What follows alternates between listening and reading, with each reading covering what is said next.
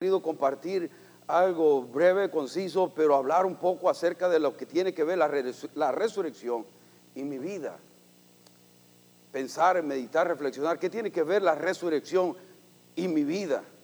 Cuando Marta y María, dos hermanas, se vinieron a encontrar a Jesús porque su hermano Lázaro estaba enfermo, eh, le vinieron a decir que él ya había muerto, que él no había esperanza más, que él ya, ya hasta apestaba quizás en la tumba. Y lo que a mí me, llama la atención en ese pasaje, aunque no vamos a ir en ese pasaje, no es, nada más quiero leer las palabras que Jesucristo les dijo a ella, pero le, dice que cuando le dijeron y le dejaron saber de que su amigo Lázaro, al que quien él amaba, se refería a su hermana, al quien tú amas, está enfermo, él decidió quedarse dos días más. ¿Quién hace eso? Jesucristo puede hacer eso. Le dicen que está enfermo y él decide quedarse dos días más. Como porque él quería usar ese evento para llevarle gloria al Padre y el Hijo ser glorificado. Él decidió en ese momento que iba a resucitar a Lázaro. Claro, los demás no sabían, la gente no sabía, pero él ya había decidido que iba a resucitar a Lázaro y que lo iba a hacer para glorificar, eh, a glorificar a Dios como Padre Celestial, pero también el nombre del Hijo de Dios sería glorificado. Y estas son las palabras que él le dijo, no, eh, Marta, María, no, no, no te preocupes, Va Lázaro va a resucitar. Y él le dice, sí, va a resucitar el día de la resurrección, en el postrero día. No, él le dice, va a resucitar. Y va con él. Y, y le llevan a él. Y esto, antes de que él hiciera el milagro de la resurrección de Lázaro, Jesucristo le dice estas palabras a ellos. Le dice a Marta y a María, pero hoy le dice también a usted y a nosotros los creyentes, los que tenemos que las circunstancias están tan difíciles, las circunstancias económicas, financieras, relacionales están tan duras, lo que sea el problema que están atravesando, la lucha con el pecado, Jesucristo tiene la última palabra en todo. Y él dijo esto, le dijo, yo soy la resurrección y la vida. El que cree en mí, aunque esté muerto, vivirá. Y todo aquel que vive y cree en mí no morirá eternamente. ¿Crees esto? Y Marta le dice, sí Señor, yo he creído que tú eres el Cristo, el Hijo de Dios, que has venido al mundo. La resurrección no solamente es un evento fundamental, pero tan fuerte en el cristianismo, hermanos, que eh, de hecho la, la escritura, el canon bíblico todavía no existía, pero lo que movió a la iglesia primitiva a ser tan, tan valientes en predicar las buenas nuevas del Evangelio, en predicar a Jesucristo, fue que el evento, el hecho es de que Jesucristo se levantó de los muertos y que no solamente Él se levantó de los muertos, sino que tiene el poder de tocar vida, de, dar vida o de resucitar la vida de aquel que cree en Él, que muere en Él. Eh, no va a quedarse en la tumba, va, a vivir. Dios dice, si estás muerto, si estás en mí, vivirás. Y si, y si mueres, y si estás vivo, vives eternamente. O sea que para el Hijo de Dios ya estamos viviendo eternamente. Para los que tenemos nuestra fe y confianza en Cristo Jesús, ya no morimos, somos seres eternos. Y eso únicamente a lo que Jesucristo hizo en la cruz del Calvario pero también al momento de resucitar nos dio la esperanza de vida eterna. Ahora, les quiero hacer una serie de preguntas, porque la resurrección, ¿qué tiene que ver con mi vida? ¿Qué relevancia tiene que tener la, resurrección o el hecho que Jesucristo se levantó de los muertos con mi vida? ¿Qué, ¿Cómo puedo traer esto relevancia? Le pregunta para usted, ¿es la resurrección algo que religiosamente celebramos simplemente? ¿Es algo que año tras año celebramos? ¿Simplemente eh, religiosamente celebramos esto? ¿O es un fervor genuino, real, verdadero de este hecho? Segunda pregunta, ¿de, qué manera la resurrección afecta mi vida actual? ¿De qué manera la resurrección afecta su vida? debería afectar el hecho de que Jesucristo se levantó de los muertos, debería afectar la resurrección de Cristo mi vida hoy. debería afectar cómo he vivido yo mi vida. Tiene el hecho de que la resurrección, tiene el hecho de la resurrección algo práctico que aportar en mi vida hoy. Y ese es el punto, hermano, porque si no se vuelve una, una cosa más en el cristianismo, una cosa más como que alguien más celebra. La verdad es que este hecho diferencia al cristianismo de todas las otras religiones. El hecho es que nuestro Dios, Él dijo que había de morir y que resucitaría el tercer día. Él lo predijo y, surgió tal y como lo Él dijo. Y si él, alguien predice su muerte y su, y su resurrección, el hecho de volver a la vida, yo le creo todo lo que Él dice, hermano. Él es Dios. Él es Dios. Ahora, no se puede, no se puede negar el hecho este que históricamente este hombre llamado Jesús de Nazaret o Yeshua existió y caminó en esta tierra y que fue de grande influencia en, el, todo el Mediterráneo, ¿no? Y hasta el día de hoy, por sus enseñanzas, por cuál, cómo vivió. Aún la historia está dividida en antes de Cristo y después de Cristo. Nadie puede negar que un hombre llamado Jesús de Nazaret caminó en esta tierra. Nadie puede negarlo. Es un hecho, es una verdad. De la misma manera, es un hecho, una verdad, que Él se levantó de los muertos. Y porque Él se levantó de los muertos, todos los que ponemos nuestra confianza en Él también tienen la esperanza, la seguridad, la confianza de que se van a levantar de los muertos. Y que no tenemos que vivir en temor más. Ah, hermanos, tengo que llegar poco a poco a lo que quiero decir, al centro de esto. El hecho es este, hermano, que todo el mundo cristiano ahorita está celebrando el hecho que Jesucristo se levantó de los muertos. Es el hecho más importante que tenemos como, como iglesia cristocéntrica, los que creemos en Jesucristo como 100% Dios, 100% hombre. Estamos celebrando que ahora tenemos ya gracias al don que Él nos ha dado de vida eterna, ya tenemos esta seguridad en nuestros corazones. Pero la resurrección de Cristo fue algo que se proclamó fervientemente por los primeros cristianos. No, ¿sabe qué? Otra vez, no tenían las escrituras terminadas. Ellos eran guiados por el simple hecho de haber conocido. Muchos de ellos vieron a Jesucristo resucitado. Sus apóstoles o los que eran sus discípulos antes vieron a Jesucristo resucitado. Y ese era el impulso que les daba tanta valentía y tanto valor para enfrentar cualquier cosa.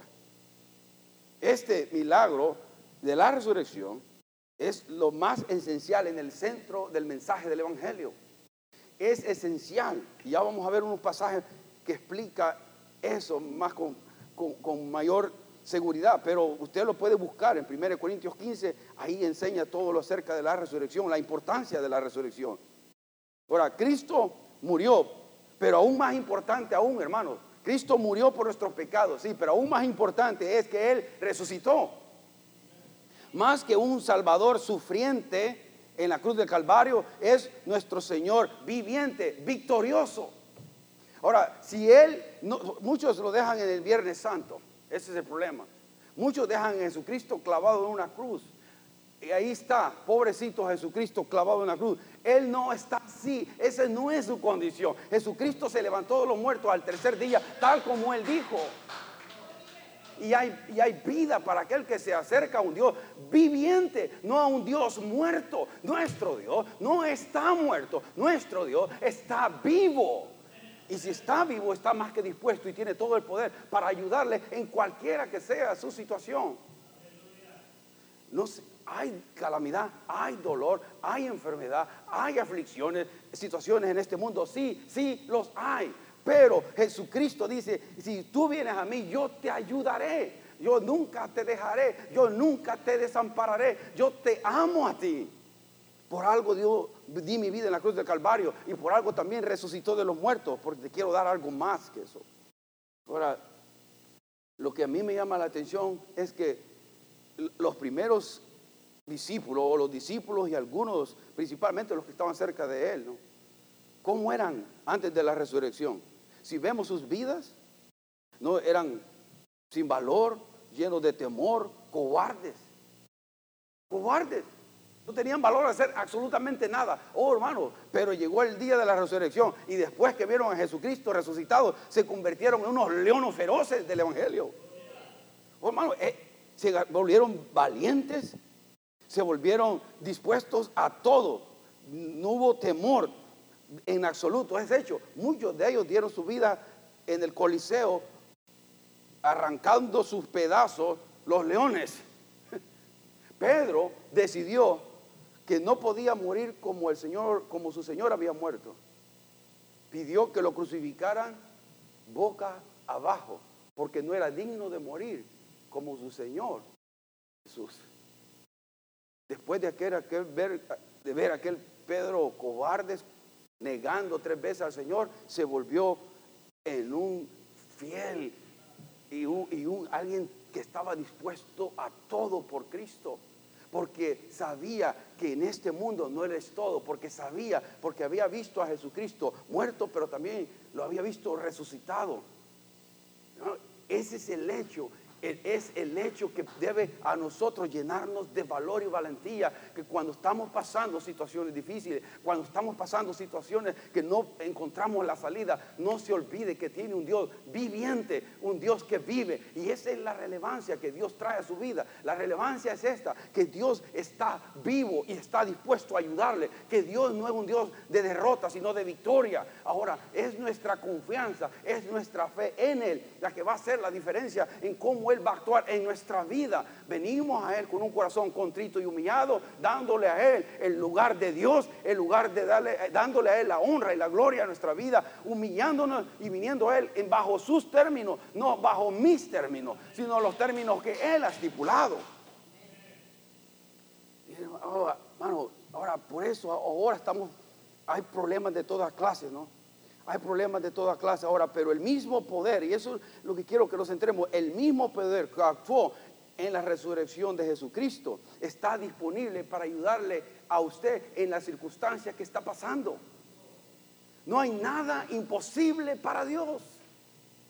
Y parece que la iglesia, los creyentes en Cristo Jesús, los hijos de Dios, y quizás me tengo que incluir yo, que a veces nos olvidamos de ese hecho y queremos y nos, preocupamos, nos, llenamos de ansiedad y viene la preocupación y nos está comiendo la ansiedad como que si Dios ya murió, como que si Dios no está en el trono. El COVID-19 o el coronavirus, esto está haciendo estragos, pero al mismo tiempo Dios lo está usando para preparar el corazón de su pueblo que ha estado alejado de él. El corazón de sus hijos ha estado frío. El corazón de su iglesia no siente el palpitar de Dios. Necesitamos nuevamente sentir el corazón de Dios en nuestro ser y poner sus prioridades como nuestras prioridades, poner sus valores como nuestros valores, pero nos hemos alejado de ahí. Nuestras prioridades han tomado otro rumbo y las cosas temporales pasajeras, carro, casa y todos los otros gadgets que vienen con eso, no hay nada malo en eso, pero en disfrutar esas cosas, pero eso han robado nuestro fervor cristiano, nuestra entrega cristiano, el hecho de que debemos ir y predicar el Evangelio a todas las criaturas, el hecho de que debemos anunciar las buenas nuevas aquel que está sediento por recibir cosas de Dios. Más que todo la salvación, la esperanza y el propósito y la paz y el gozo que solo Cristo puede dar. Y no lo puede dar, hermano, ni sexo. Y para los que estamos casados, pueden decir gloria a Dios, ¿no? Los que están casados, gloria a Dios, pero no lo da. Y los que estamos casados sabemos que la satisfacción no está ahí. No está ahí. No está tampoco en las cosas materiales. Y gloria a Dios por, porque el sexo no es nada malo, hermano. Gloria a Dios que Dios lo crió. Amén. A los que están aquí, gloria a Dios. hey, gloria a Dios, nada malo. para que esté, se disfrute dentro del matrimonio dentro del matrimonio. Ahora, hay cosas materiales, eso no llena el corazón del hombre. Tengo un carro, después quiero otro carro. Quiero, tengo, tengo una casa, después veo la casa del hermano o de otra persona. Ay, mira mi casa. Ahora ya estoy insatisfecho y entra el descontentamiento. Nunca estamos satisfechos, siempre queremos más, más, más. Los solteros piden novia o esposa, dame una novia, dame una esposa. las, las, solteras también, no se quedan atrás, aquí están algunas. Ah, piden novio, novia, ¿no? Y ya después, o esposo, ya cuando viene el esposo lo quieren entregar. No lo aguanta este panzón, ¿no? hermano, esa es la realidad. Tarde o temprano nosotros nos, nos llenamos de insatisfacción carrera, trabajo, todo eso no lo llena nada ni nadie. Solo Cristo hace al hombre feliz, como dice el coro antiguo. Solo Cristo hace al hombre feliz. Y lo digo, hermano, me lo estoy diciendo a mí, no solamente a usted, me estoy predicando a mí mismo. Porque a veces tendemos a buscar en otras cosas lo que Cristo únicamente puede darnos, que es gozo, paz, propósito? En, más, en medio de esta situación difícil, podemos ir a Él en confianza, ponernos de rodillas, decirle, Padre, ayúdame, ayúdame, necesito de ti. No sé de dónde va a venir el pago de la casa, no sé de dónde va a venir el pago de la renta, no sé de dónde va a venir para alimentos. Señor, pero tú eres mi proveedor. Hermano, esa actitud, Dios la honra. Si venimos a Él en fe, si venimos a Él totalmente rendidos a Él. Hermano, todo aquí se va a acabar. Absolutamente todo se queda aquí. Todo. Eh, estaba pensando en esto que siempre digo, ¿no? y lo, creo que así aquí lo apunté, en el hecho de que ah, a la luz de la muerte, a la luz de la muerte, todos los otros problemas que tenemos se vuelven insignificantes, sin minimizar los problemas que estamos pasando, la verdad.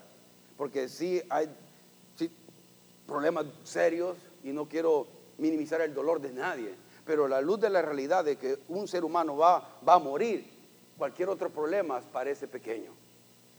El hecho es que cuando usted esté muriendo, cuando esté en el lecho de la muerte, cuando esté muriendo, ahí no va a estar pensando, no va a estar diciendo, ahí están los 20 dólares de la renta. si tan solo hubiese comprado aquella casa. Si tan solo hubiera comprado aquel carro, estaba mejor.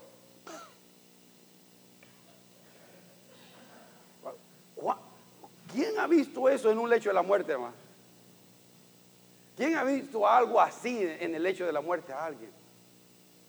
Si no es las relaciones, la relación con Dios primordialmente debe estar bien y la relación con mis seres queridos. Por eso hoy, hoy a los jóvenes y a los no tan jóvenes, díganles a sus padres, a sus seres queridos, papi, mami, te amo, te amo.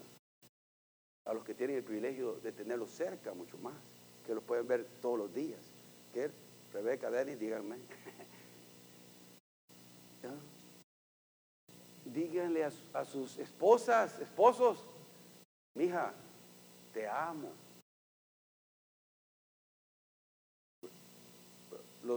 Los, padres a los hijos, díganle, mi hijo, te amo, hija, te amo.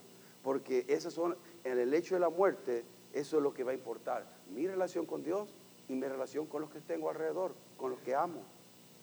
Y por eso la importancia de estar a cuentas con Dios. Solo voy a ir a un pasaje en Primera de Tesalonicenses 4, 13 y 18. Y no me voy a atrasar mucho ahí, pero sí queremos, porque el pasaje habla por sí solo.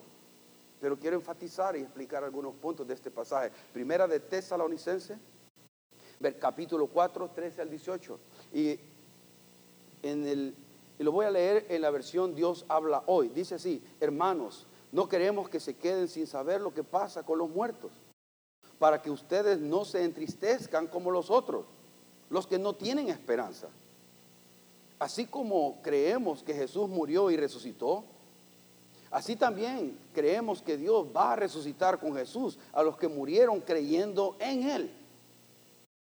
Por esto les decimos a ustedes, como enseñanza del Señor, que nosotros, los que quedemos vivos hasta la venida del Señor, no nos adelantaremos a los que murieron, porque se oirá una voz de mando, la voz de un arcángel y el sonido de trompeta de Dios, y el Señor mismo bajará del cielo. Y los que murieron creyendo en Cristo resucitarán primero.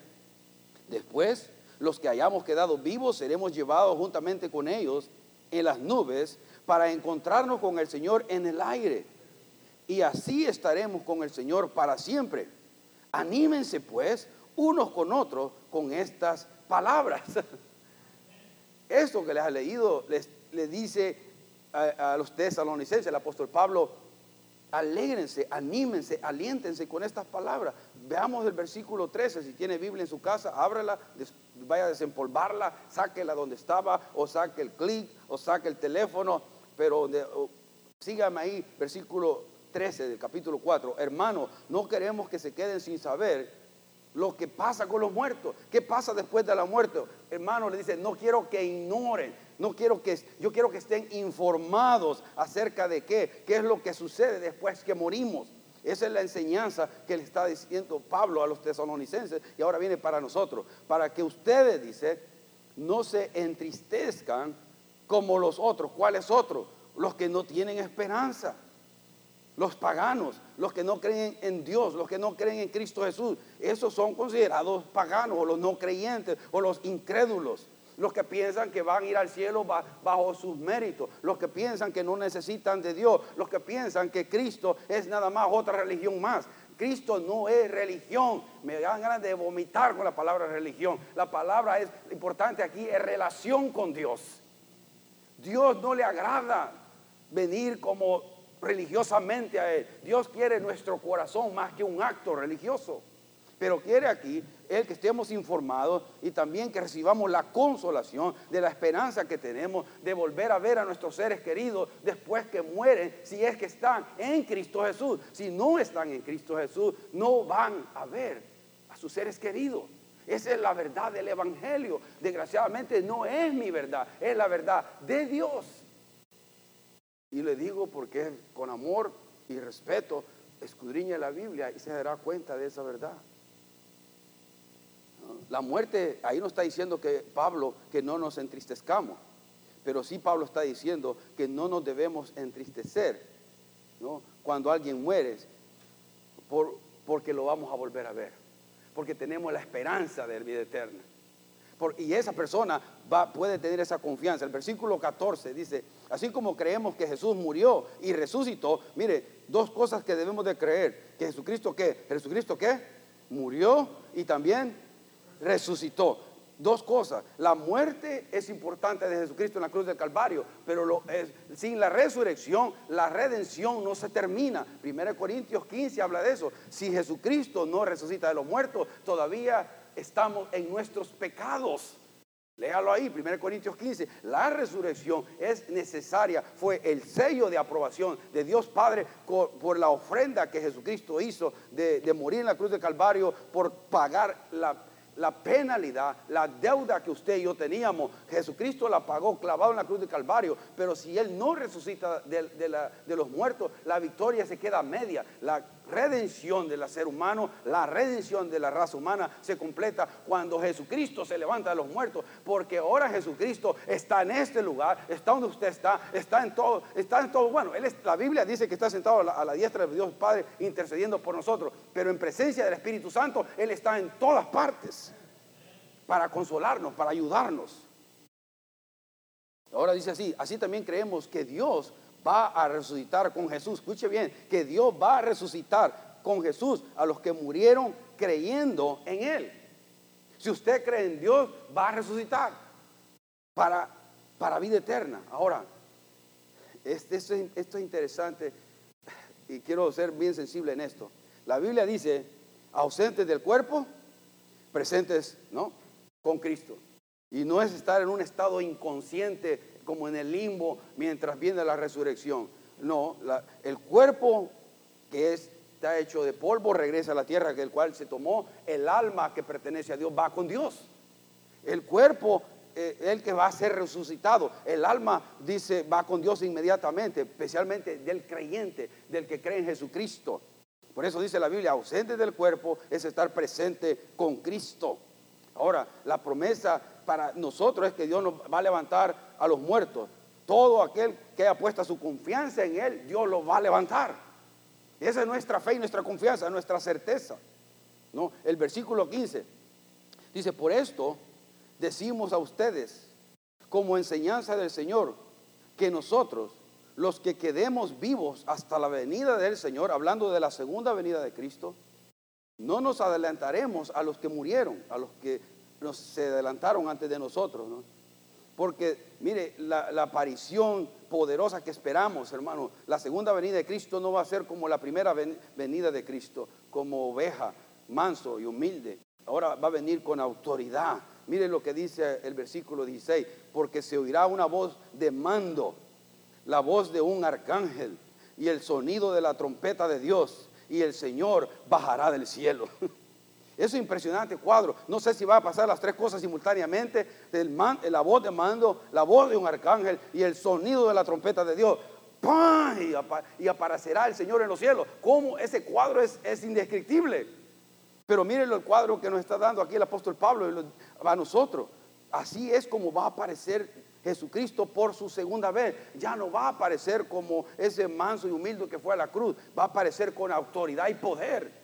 Y eso es lo que estamos esperando todos los creyentes, que se manifieste eso. Las señales de su segunda venida cada vez están más cerca.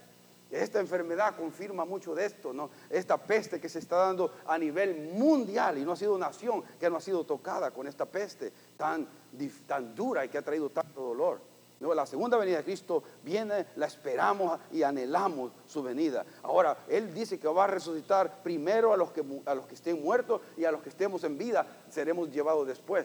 Alguien dijo que los que han muerto nos llevan seis pies, seis pies de, delantera. Alguien la agarró, sí, más o menos.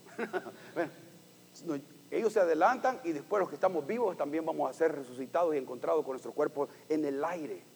Vamos a Dios va a resucitar el cuerpo y el alma se unen en el cielo.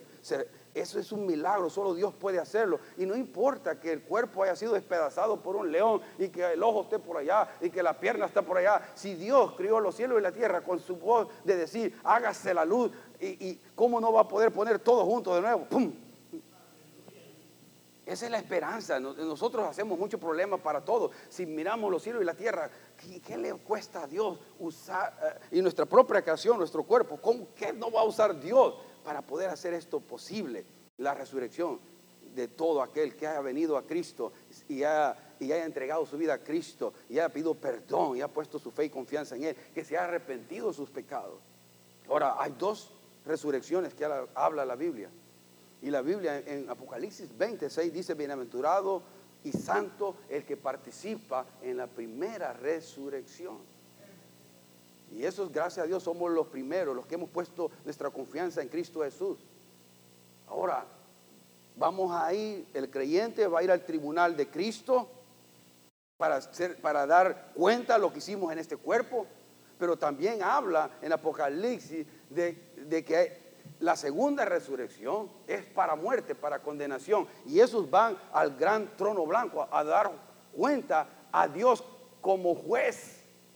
Y, ya, y ahí van a recibir su sentencia. Ahí no es para salvación, ahí es porque se van a abrir los libros y la persona que no se encuentre en el libro, su nombre inscrito en el libro de la vida, no va, va a pasar a condenación y, muerte eterna. No son mitos, hermano. No son mitos. Siempre que me escucha, escudriña la Biblia y en su corazón sabrá que tiene que haber un juicio a tanta maldad que hay. Tiene que haber un juez justo, porque si no hay un juez justo que pague aquel violador, violador de mujeres, violador de niños, un asesino, tiene que haber un juez divino, justo. y eso es lo que va a pasar ahí. Si no es que antes se arrepiente de sus hechos y le entrega su vida a Cristo, va a ir a la segunda resurrección e, y significa que va a ir a muerte. Por eso dice que bienaventurado el varón y santo aquel que participa en la primera resurrección, porque la primera resurrección es ir al tribunal de Cristo para ser recompensado por, los por el uso de mis dones, de mi tiempo, de mi dinero, por lo que hice en esta vida como creyente, para recibir mi premio y mi recompensa, mientras el otro es para ser castigado eternamente. Y yo no quiero que nadie vaya ahí, ni Dios quiere que nadie vaya ahí. Por eso dice, yo no es que retrase mi venida, estoy dándole tiempo a que más gente venga al arrepentimiento, que se entregue a mí. Y el momento en que el último se convierta, al momento que el último que se tiene que convertir, y solo eso Dios lo sabe, cuando el último que diga, sí Señor, te recibo en mi corazón, haz con mi vida lo que yo, lo que tú quieres hacer, aquí estoy. Y ese se convierta, ¡pum! suena la trompeta, suena la voz de mando y nos vamos al cielo. Pero estamos esperando eso. Pero yo quiero que usted vaya ahí. Por eso el 17 dice, después los que hayamos quedado vivos seremos llevados juntamente con ellos en las nubes para encontrarnos con el Señor en el aire. Y así estaremos con el Señor para siempre, para siempre. Mire, ya no hay más dolor, ya no va a haber llanto. Y Apocalipsis describe la nueva Jerusalén, el nuevo cielo, la nueva tierra, cómo van a ser. Y el 18 por eso nos dice, anímense pues unos a otros con estas palabras. Desen ánimo, desen aliento con estas palabras.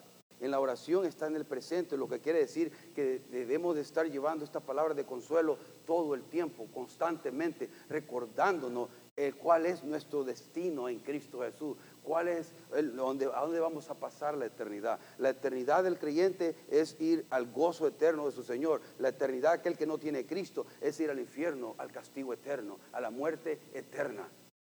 Y eso es algo que el ser humano decide. Dios nos dio libre albedrío, voluntad propia. Usted decide qué lugar va. Dios no fuerza a nadie y yo no puedo forzarlo a hacer una decisión o manipularlo a que haga una decisión de venir a Cristo. Es su decisión, es la decisión personal de cada uno.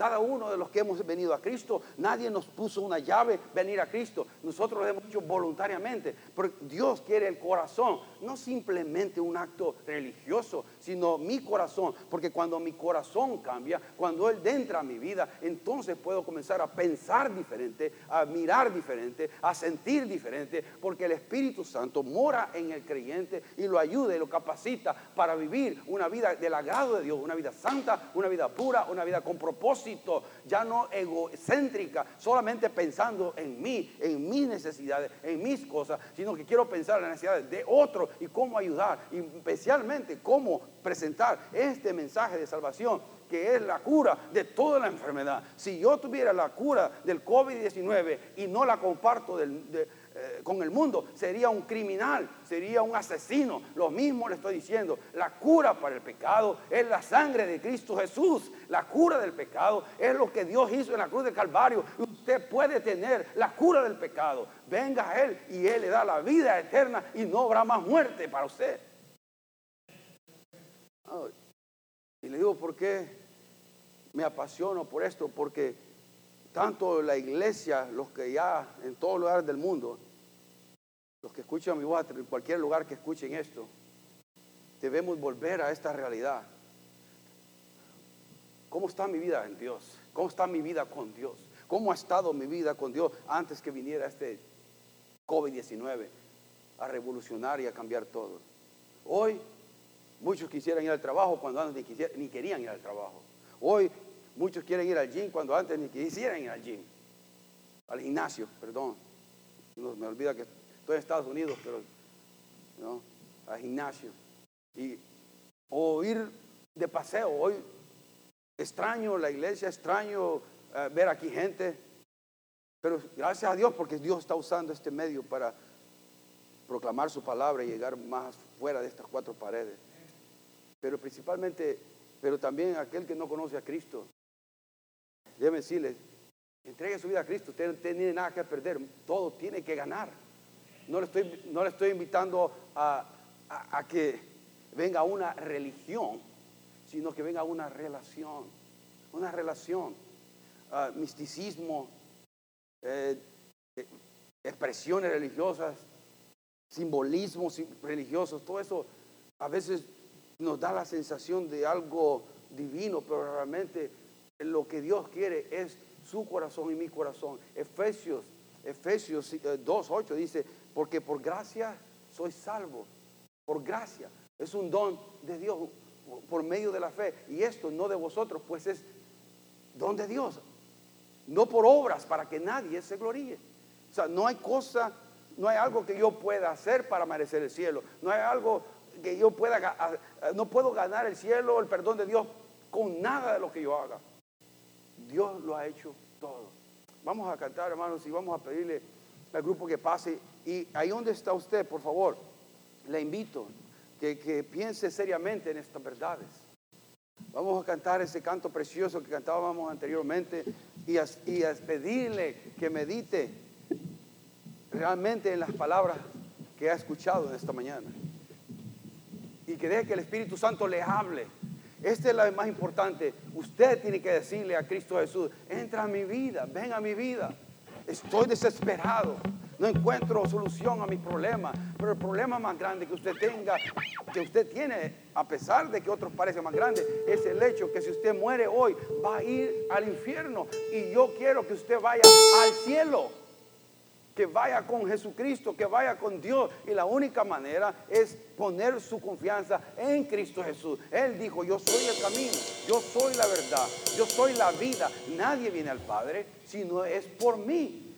Jesucristo dijo esas palabras. Por eso Él murió en la cruz del Calvario. Para llevar el, castigo que a usted y a mí correspondía, pero resucitó al tercer día para darnos esperanza de vida eterna. Estas son las buenas nuevas, buenas noticias para decirle, Cristo le ama, dele su corazón a Cristo porque Él le ama. ¿Tiene preguntas? Háganos saber a través del, Facebook, a través de nuestra página de Facebook, mándanos un text, algo, pero vaya usted a Dios, allí en lo secreto, haga una decisión por Dios. Voy a orar y guiarle en esta dirección, ahí en casa donde usted está. Haga usted esta, esta oración de corazón genuino. Yo no estoy ahí, Dios está ahí. Y Dios ve su corazón y su desesperación. ¿Cómo usted está? Padre, en el nombre de Jesús, te pido por cada una de las personas que han escuchado este mensaje, creyente o no creyente, Señor, esta corta meditación al pensar en esta verdad, en este evento que, Señor, que tú te levantaste de los muertos para darnos, Señor, así la certeza de que si morimos hoy, los que estamos creyendo y confiando en ti, vamos a tener vida eterna. Señor, bendice a aquel que está haciendo esta decisión por primera vez. Que tu Espíritu Santo en este momento llegue ahí en su cuarto, en su sala, en su cocina, donde quiera que esté, en su patio, en el nombre de Jesús, visítale y abrázalo con tu amor. Déjale saber, Padre Celestial, que tú no te has olvidado de Él, que tú estás, te acuerdas de Él o de ella, que no has olvidado a Él ni a tu familia, que tú le quieres dar salvación, también le quieres proveer para sus necesidades. Señor, ayúdalo, ayúdalo, bendícelo, toca ese corazón y esa mente y que tú seas glorificado y exaltado para que cuando esta vida cambie o estas vidas cambien puedan entregar sus dones, su tiempo, Señor, en el, lo resto que les queda en ellos, aquí en la tierra, puedan vivir para ti puedan vivir para ti, podamos vivir hasta el último suspiro para ti, por amor y en gratitud a lo que tú hiciste en la cruz del Calvario. Bendecimos tu nombre, oh Dios, por tu sangre.